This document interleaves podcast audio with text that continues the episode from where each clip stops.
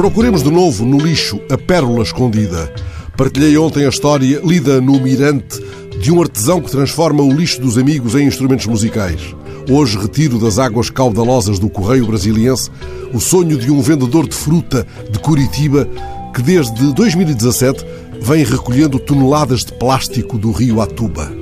O rio passa muito perto da casa dele, Diego, o ainda jovem vendedor de fruta. Foi naquelas águas que ele aprendeu a nadar e apanhou peixes e deixou correr a infância.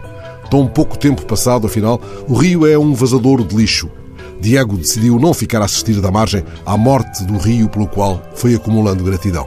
E há três anos instalou uma ecobarreira que lhe permitiu, num cotovelo de águas turvas, recolher 3 toneladas de objetos de plástico e outros desperdícios. Ele já viu sacos de lixo vogando nas águas sujas do Atuba. Há tempos tirou do rio um fogão de cozinha e um sofá. Mas o grosso da pescaria, a que se dedica três vezes por semana, é a lixeira flutuante reciclável. Ele monta a ecobarreira, recolhe na margem, entrega a uma ONG sua parceira, o lixo é levado para um centro de triagem. Com o lixo moído, são feitos brinquedos para crianças que a ONG entrega a Diego. E assim, as crianças de Colombo, naquele vão de rio da Grande Curitiba, têm recebido baldes e carrinhos de plástico, os brinquedos que o rio, quase morto, ainda dá.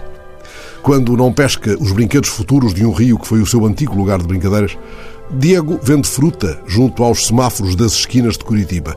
É outro caudal, o dos rios de margem estreita na cidade grande, quando oferece papaya, goiaba, jabuticaba, genipapo, no semáforo fruta-cores, fruta verde, fruta madura, ele pensa no rio cor de lama, sem sinais de trânsito, que façam estancar o lixo. Imagino que ele acrescenta perguntas àquela pergunta de um poema de Jorge Sousa Braga sobre os semáforos da Constituição. Verde, amarelo, vermelho.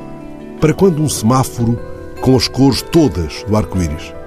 Foi talvez junto a um semáforo fruta-cores do grande rio do tráfego de Curitiba que ele pensou um semáforo de rio e lhe chamou Ecobarreira e o instalou na curva vagarosa do Atuba, lá onde o rio passa uma tangente triste à sua infância.